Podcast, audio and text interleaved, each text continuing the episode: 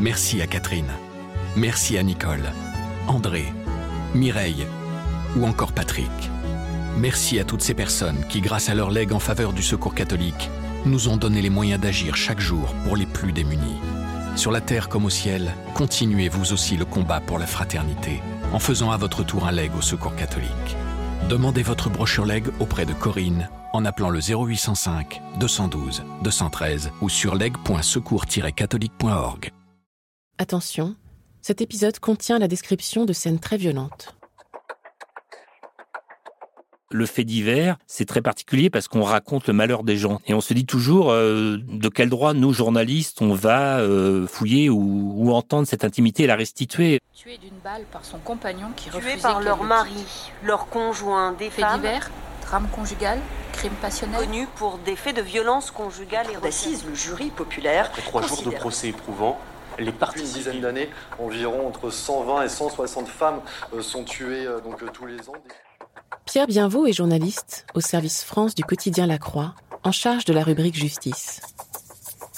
Il a suivi, pendant trois jours, le procès d'un homme qui, en 2017, a tué son ex-compagne de 29 ans sous les yeux de leurs enfants. Pierre Bienvaux a voulu raconter ce drame afin de tenter d'éclairer, au-delà des chiffres, la réalité des meurtres conjugaux. Dans ce podcast, un journaliste de la Croix raconte les coulisses d'un reportage, d'une enquête ou d'une rencontre. Ce qui s'est passé avant, comment il l'a vécu et comment l'histoire se poursuit. Vous écoutez la quatrième saison de l'envers du récit. Alors, je m'appelle Pierre Bienvaux, je travaille à la Croix depuis plus d'une vingtaine d'années. Pendant longtemps, je me suis occupé de la rubrique santé pendant près de 20 ans et c'est en septembre 2019 que je suis passé sur la rubrique justice. Et donc, je vais vous parler d'un procès que j'ai suivi euh, en avril à la cour d'assises d'Angers, un procès sur un meurtre conjugal. Alors, pourquoi ce procès? Je savais pas grand chose de l'affaire avant d'y aller. J'avais lu un ou deux articles de la presse locale qui disaient voilà, il voulait tuer sa femme, il l'avait annoncé, il l'a fait euh, devant leurs enfants. Mais c'est tout. Donc, euh, je me disais que ce serait sans doute une affaire, peut-être pour illustrer les, aussi les, les failles de la justice. Comment peut-être on n'avait peut-être pas suffisamment euh, tenu compte euh, des violences qu'avait subies cette femme par le passé, et, et que peut-être euh, on n'avait pas euh, mis en place des outils pour la protéger.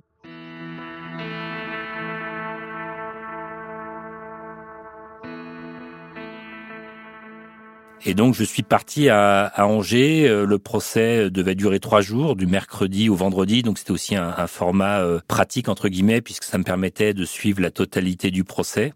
J'ai découvert un peu l'affaire à l'audience, comme euh, c'est le cas d'ailleurs pour les jurés qui, euh, quand ils arrivent à un procès, ne connaissent rien du dossier ou ce qu'ils ont pu en lire effectivement dans la, presse locale. Et donc, c'est lors de cette audience qu'on a découvert les faits. Et donc, les faits, c'est c'est bah, des faits de de- d'un crime conjugal presque banal, c'est-à-dire c'est c'est l'histoire de de Grégory D qui un jour d'avril 2017 a tué sa compagne sous les yeux de leurs deux enfants en lui donnant euh, 10 à 15 coups de pied extrêmement violents au visage. Voilà, c'est ce, crime-là qu'on a a examiné durant une semaine. Le procès a démarré par le par la personnalité de l'accusé. C'est toujours le cas lors de la première journée aux assises. On s'intéresse d'abord à l'accusé, qui dit en général quelques mots. Donc là, ça a été le cas. Donc c'était un, un jeune homme qui doit, enfin un homme qui doit avoir 35 ans aujourd'hui, donc qui avait un masque, les, les cheveux courts et qui, euh, comme c'est souvent le cas, a pas dit grand chose lors de cette première journée. Euh, il a surtout écouté les, les autres raconter sa vie. Il a quand même été interrogé, mais euh, on a surtout beaucoup entendu euh, bah, des gens qu'il connaissait, euh, sa famille, euh, venir parler de lui, de son enfance, de qui il était, de son adolescence. Et puis on a raconté bah, les, les rencontres avec Séverine, les premières années où tout allait bien, euh, l'installation très vite, cette espèce de coup de foudre qu'il y a eu l'un pour l'autre, la naissance des deux enfants très vite, la maison qu'on fait construire, le pavillon, et puis ce, ce bonheur qui semble euh, éternel, qui semble promis euh, pour durer toute la vie, et puis évidemment les, les choses qui se détériorent au bout d'un moment, la vie qui passe, et puis euh, les premières disputes, les premières violences, et c'est finalement un peu toujours les mêmes histoires que l'on retrouve dans ces, ces meurtres conjugaux.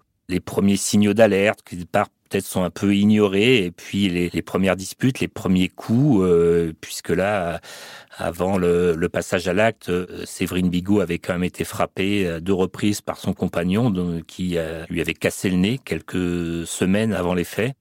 Et donc, il y avait quand même eu des signaux d'alerte, il y avait eu une plainte qui avait été déposée, mais, mais pas spécialement de mesures de protection. Sans doute qu'à l'époque, euh, la justice s'est dit que bon, euh, c'était pas si grave, que peut-être les choses allaient s'arranger, etc.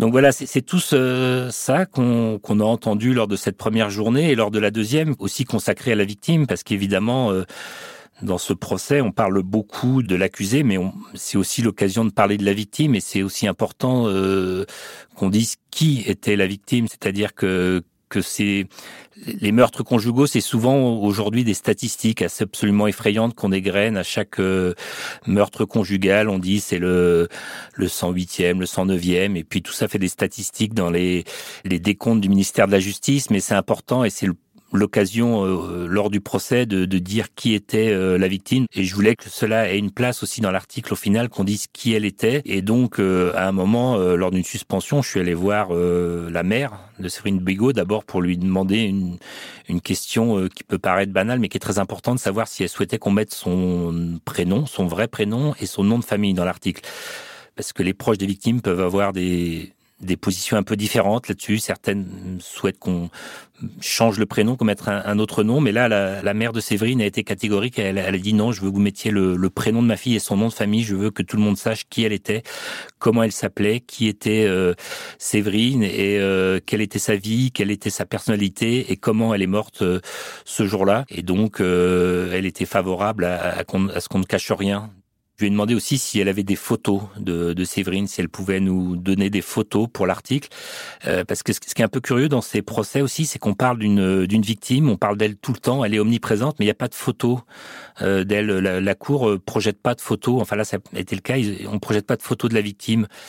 Et donc euh, la mère de, de, Séverine a accepté de nous donner des, des, photos. Et donc il y en a une qui a été mise dans l'article. La question du, du, nom de famille, on je l'ai aussi abordé avec euh, les parents de Grégory D, et, et c'était aussi très important pour eux. C'est même la mère qui est venue me voir à un moment pour me demander si j'allais donner le nom de famille. Je lui ai dit, bah, écoutez, moi, j'ai pas de, de position précise. Elle m'a dit, moi, j'aimerais que vous ne mettiez pas le, le nom de famille euh, de notre fils. J'ai accédé à cette demande parce que mettre le nom ne changeait rien à l'affaire. C'était pas ça le, cœur euh, de l'histoire. Donc euh, c'est pour ça que on a mis à la fois le nom et le, prénom et le nom de famille de la victime et juste l'initiale du, nom de l'accusé.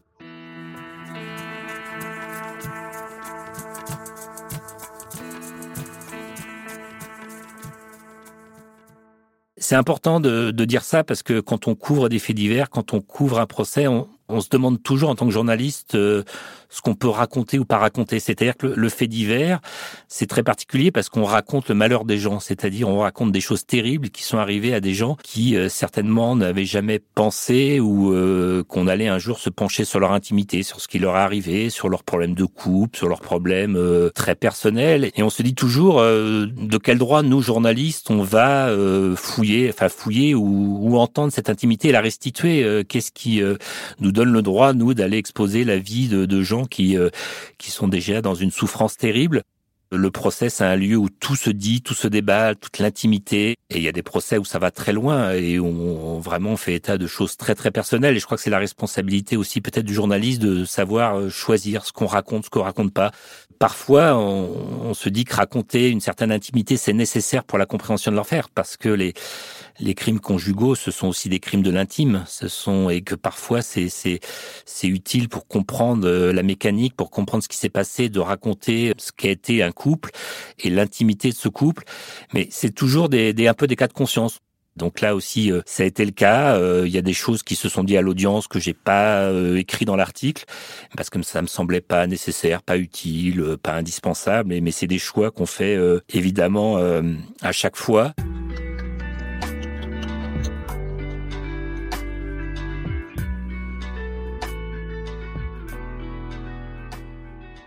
Que je voulais en, revanche raconter dans ce procès, c'est la violence de ce crime. Et ça, ça, ça c'était très important pour moi. C'était aussi une des raisons pour lesquelles je voulais aller au procès. C'est de raconter que ces crimes, c'est pas tout à fait des crimes comme les autres. C'est souvent, c'est pas toujours le cas, mais c'est souvent des crimes très très violents. C'est-à-dire que, que bah, il suffit de lire les journaux sur ces crimes. On dit, euh, voilà, son mari a tué sa femme de 45 coups de couteau. Euh, euh, on, on, a tous en mémoire le, ce qui s'est passé à Mérignac où euh, un individu brûlé sa femme. Et c'est un phénomène que les, les, criminologues américains appellent l'overkill, c'est-à-dire un peu le, le meurtre euh, un peu outrancier. Enfin, le, le fait, euh, cette volonté, au-delà du fait de tuer sa femme, de tuer sa compagne, c'est quasiment aussi de l'anéantir. Souvent, et c'était un peu le cas de Grégory D dans ce procès, il a dit oui, je me souviens, j'ai donné un coup de pied, deux coups de pied, après je me souviens plus. Et en fait, il a donné sans doute ce jour-là euh, une quinzaine de coups de pied en plein visage de sa femme. C'est pas forcément mentir qu'ils se souviennent plus. Et les, psychiatres disent que ça peut être le cas, mais qu'il y a une, une, sorte de rage dans, le passage à l'acte qui, qui vient d'une volonté de dire, euh, enfin de, de tuer l'autre, de tuer, mais aussi d'anéantir, de faire disparaître l'autre et de faire disparaître l'image y compris de la féminité de, de la victime, c'est-à-dire que il y a souvent des atteintes au visage, ça a été le cas dans cette affaire, et, euh, et à tel point que, que le visage de cette femme n'était plus reconnaissable après les coups de son mari. Et c'est aussi, ça dit quelque chose de ces meurtres-là, de vouloir euh, faire en sorte, au-delà du crime, de faire disparaître le visage, qui est quand même euh, l'humanité de la personne.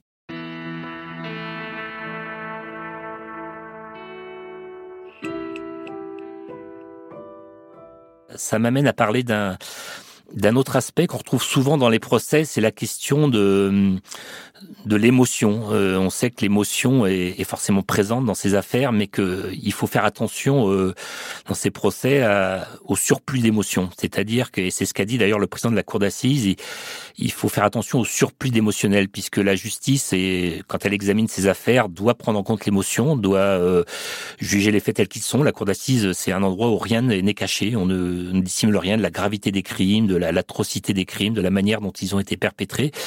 Et il y a une émotion qui est terrible. On écoute les, les récits des, des, familles qui sont bien souvent en pleurs hein, quand elles parlent de la personne qu'elles ont perdue. Mais l'émotion, elle se manifeste aussi dans ce qu'on peut montrer euh, au public et montrer aussi aux jurés, puisque là, donc, c'était un procès aux assises devant des jurés populaires. Et donc, le, le président s'est posé la question de qu'est-ce qu'on devait montrer ou pas aux jurés de, dans ces affaires. Il y a ce qu'on appelle la scène de crime, c'est-à-dire c'est les photos que prennent les enquêteurs quand ils découvrent la victime. Et il y a des photos de la victime qui sont dans le dossier d'instruction. Et souvent, dans, dans les procès d'assises, il y a des décisions qui sont prises. Certains décident de tout montrer. À chaque fois, les magistrats préviennent les familles des, des images qui vont être diffusées. Elles peuvent sortir, donc certaines le font, d'autres pas. Euh, euh, mais c'est des moments, euh, voilà, où, où, la justice doit faire le prendre en compte l'émotion et peut-être de faire attention à pas trop susciter d'émotions.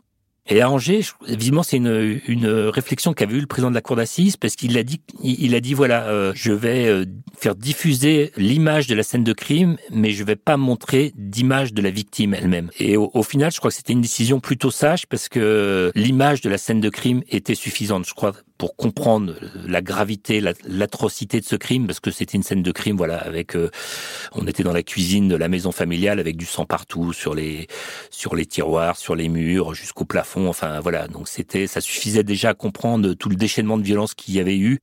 Ce couple avait euh, deux enfants, je l'ai dit tout à l'heure, qui avaient 6 euh, ans et 18 mois au moment des faits. Donc les deux enfants n'étaient évidemment pas présents à l'audience, ils étaient restés euh, chez leur grand-mère maternelle qui les élève euh, depuis le meurtre. Donc ils n'étaient pas présents au procès, mais il se trouve que le lendemain du crime, le plus grand, qui avait 6 ans, a été auditionné par les gendarmes alors c'est une audition dans laquelle ils prennent beaucoup de précautions. C'est un, un, enquêteur qui a été formé pour ça parce que c'est évidemment pas pas anodin de recueillir la parole d'un enfant qui a vécu euh, un tel drame, une telle atrocité 24 heures plus tôt. Donc euh, il y a eu un enregistrement d'une vingtaine de minutes qui avait été fait euh, à l'époque pour les besoins de l'enquête et c'est cet enregistrement que le, le président a, a, choisi de diffuser et, et, donc ça a été évidemment un moment absolument incroyable, c'est-à-dire en termes d'émotion, il n'y avait pas de sang, il y avait, avait pas de d'image choquante, il y avait juste bah, l'image d'un petit garçon de 6 ans assis sur une chaise dans une gendarmerie et qui, avec ses mots d'enfant, raconte euh, l'impensable, c'est-à-dire qu'il raconte ça. Euh, d'une manière assez banale, comme s'il racontait ce qu'il avait fait la, veille au parc ou à la récré avec ses copains, en disant bah voilà, euh, papa s'est mis à taper maman, euh, et puis maman, elle était pleine de sang, etc. Et c'était un moment évidemment euh, saisissant parce que c'était une vérité absolue à travers les mots de cet enfant qui avait tout vu, qui avait assisté à, à, à quelque chose d'impensable. Donc là, c'était sans doute évidemment le, le moment le plus fort du procès, euh, celui où on a vraiment réalisé euh, ce qui s'était passé ce jour-là et ce qu'avaient vécu ces, deux enfants. C'est évidemment plus difficile de se rendre compte de ce qu'avait ressenti le, plus jeune, qui avait 18 mois, donc qui lui n'a pas été auditionné par les, enquêteurs. Et donc évidemment, c'était un moment euh, très fort et que j'ai essayé de restituer dans l'article pour pour raconter que bah voilà que c'est des, des, crimes euh, qui laissent personne indemne, c'est-à-dire que c'est des crimes euh, de l'intimité qui bouleversent euh, évidemment tout le monde, tout un univers, les familles, mais aussi là en, en, premier lieu les enfants et qui évidemment étaient à la fois absents à l'audience mais omniprésents durant tous les débats puisque personne ne pouvait oublier que tout ça s'était déroulé devant ces, ces, deux enfants qui aujourd'hui ça a été dit à l'audience vont bien, sont suivis tous les deux par des pédopsychiatres. Voilà, donc c'est aussi la, particularité de ce procès, c'était l'absence de ces deux enfants, mais qui étaient à la fois euh, absents physiquement, mais totalement présents dans l'esprit de tout le monde, et, sans doute d'abord dans l'esprit des jurés, des magistrats qui ont, qui ont jugé l'affaire.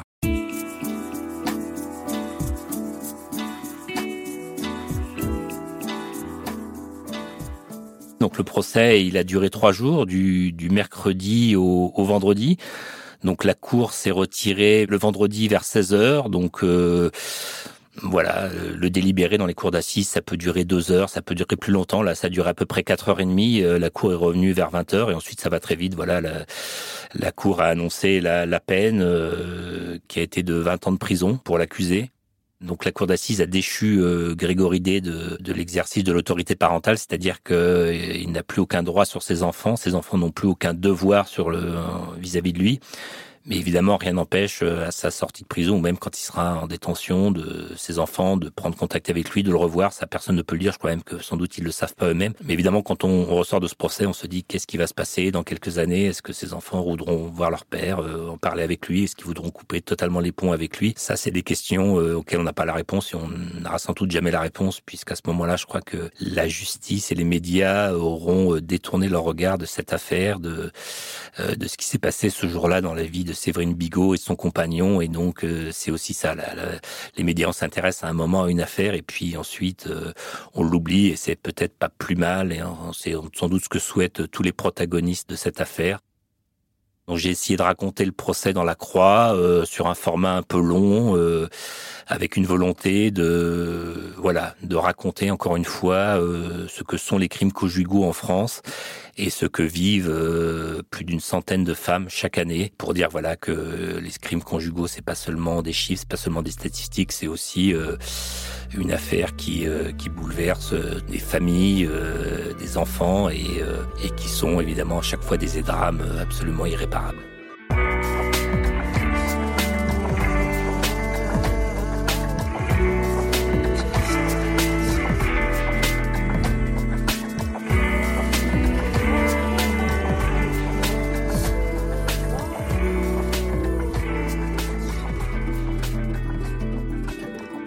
Le récit de Pierre Bienvaux est à retrouver sur le site et l'appli La Croix. Le lien est dans le texte de description qui accompagne ce podcast. L'envers du récit est une série originale du quotidien La Croix.